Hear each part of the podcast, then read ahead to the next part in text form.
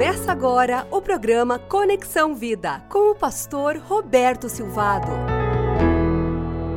Uma igreja relacional é aquela igreja que descobriu o valor da diversidade que existe no corpo de Cristo. Diversos dons, talentos naturais, habilidades que as pessoas desenvolveram usando as oportunidades da vida e nessa diversidade de pessoas que de uma forma muito rica cooperam para que a beleza da igreja possa se manifestar. É parecido com arco-íris que, com todas aquelas cores diferentes, ele capta o nosso coração e faz com que nós admiremos a majestade de Deus que está refletida no céu, porque aquelas gotículas de água Aquele vapor de água, de repente, foi atravessado pela luz solar e surge aquele arco que é um sinal da aliança de Deus conosco, seres humanos. Na beleza da diversidade, nós encontramos a força da Igreja de Cristo. Na diversidade de talentos e dons, nós podemos servir de uma forma mais completa a sociedade ao nosso redor no conviver e no servir com a nossa diversidade, nós descobrimos que seremos desafiados a cada dia a conseguir servir ao Senhor através do poder de Deus que habita em nós. Nós nos transformamos em cooperadores de com Deus, cooperadores de Deus, somos lavoura de Deus e através dessa experiência de servir com pessoas tão diferentes de nós, cooperando com a obra que Deus está fazendo, nós descobrimos que nós nos transformamos em instrumentos em resposta de Deus para nossa geração.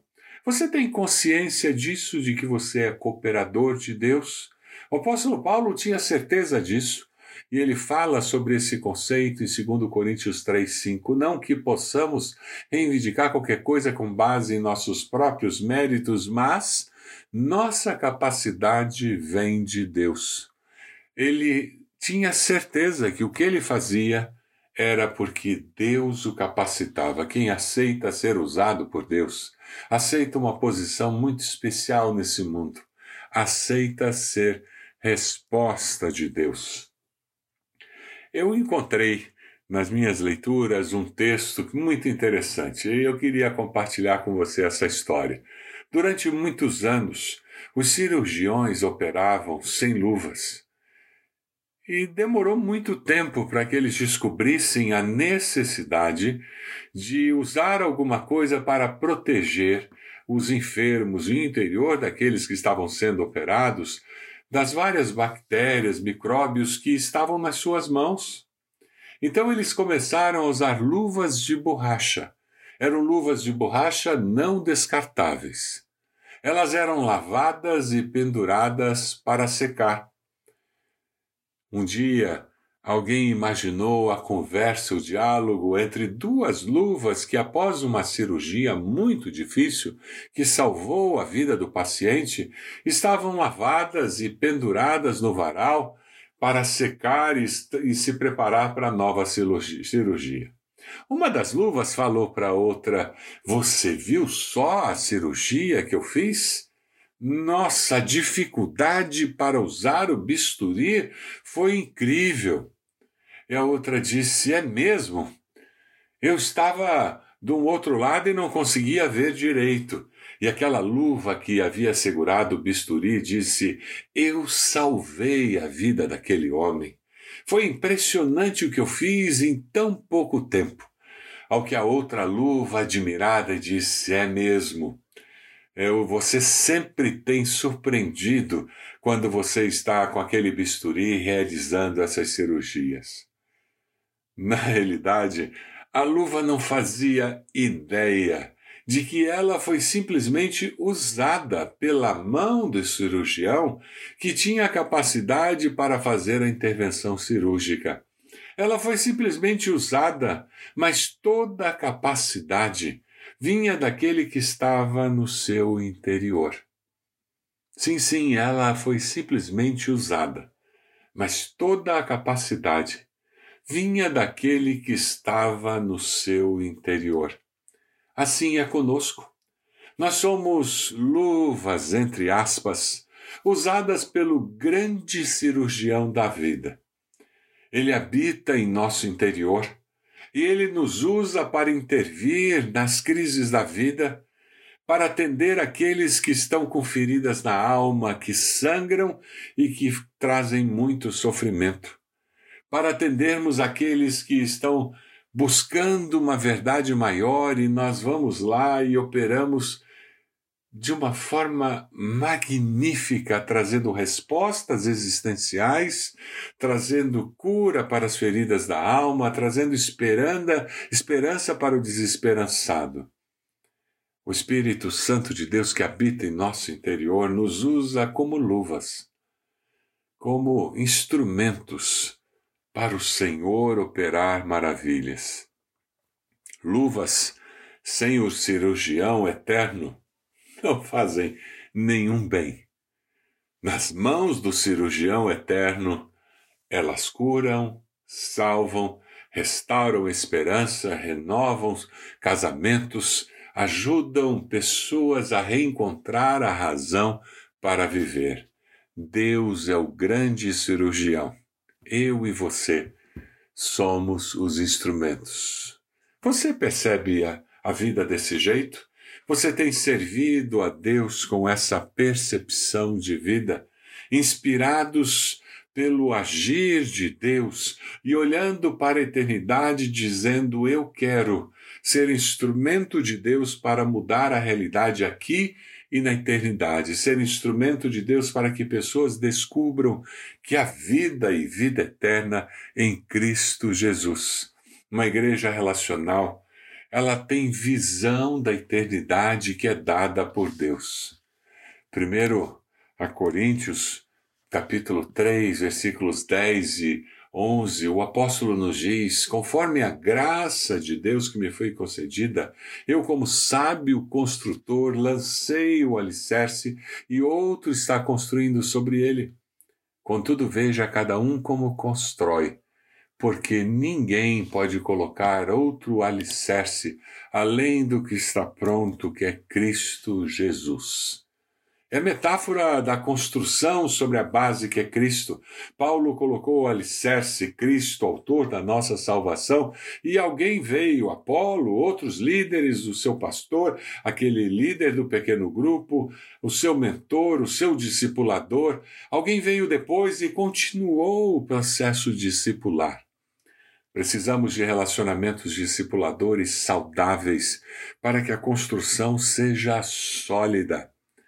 Uma igreja relacional abençoa nos relacionamentos hoje e impacta o relacionamento na eternidade. Como você está construindo a sua vida? Você está envolvido em um relacionamento discipulador? Alguém tem investido na sua vida? Você está investindo na vida de alguém? Você já confessou Jesus como Senhor e Salvador? Jesus é o seu Senhor e Salvador? Se o que alguém construiu se queimar, esse sofrerá prejuízo, contudo será salvo como alguém que escapa através do fogo. É interessante quando nós pensamos nisso, é possível fazer muita coisa na força da carne. É possível servir a Deus na igreja por vaidade, por poder. É possível servir na igreja por constrangimento, culpa, por medo. Mas Seca Barta, ele nos diz, um servo pego nas chamas do seu edifício da vida construído ao longo da vida na força da carne, ele será envolvido pelas chamas no dia do julgamento. Na realidade, ele escapará, mas isto acontecerá como se ele corresse pelo meio das chamas, salvo, mas com cheiro de fogo. O dia do julgamento revelará a qualidade da construção que cada discípulo faz para a vida da sua igreja. Você tem servido a Deus servindo na sua igreja com um coração íntegro, com sinceridade, com disposição de fazer a diferença? versículos 12, 14 de 1 Coríntios 3, nos fala sobre essa, esse desafio, essa dificuldade. Se alguém constrói sobre um alicerce usando ouro, prata, pedras preciosas, madeira, feno ou palha, sua obra será mostrada porque o dia atrará a luz, pois será revelada pelo fogo que provará que a qualidade da obra de cada um, se o que alguém construiu permanecer, esse receberá recompensa. A obra feita em cooperação com Deus, na força do seu poder, permanecerá eternamente. Muitos de nós, naquele dia do juízo final, seremos surpreendidos surpreendidos pela realidade de uma vida sem Cristo, uma vida que viveu na força da carne, uma vida que não produziu frutos para a vida eterna. Seria parecido com aquela pessoa que chegaria no céu, dizendo: Eu confessei Jesus e realmente o Senhor vai dizer: Pode entrar. Você um dia se arrependeu dos seus pecados e confessou o Filho de Deus como Salvador, mas veja, você não trouxe nada, porque tudo o que você fez virou cinzas no dia do julgamento final. Senhor, livra-nos de vivermos na força da carne e de enfrentarmos essa realidade no dia do julgamento final. Deus, que nós possamos ser resposta do Senhor para nossa geração e possamos viver na dependência do Teu Espírito, servindo na força do Teu poder. Nós oramos em nome de Jesus. Amém. Deus abençoe você, sua família, sua igreja, que você seja resposta de Deus para aqueles que não conhecem vida e vida eterna em Cristo. Você acompanhou o programa Conexão Vida. Acesse bacacheri.org e conheça um pouco mais da IBB, uma igreja viva.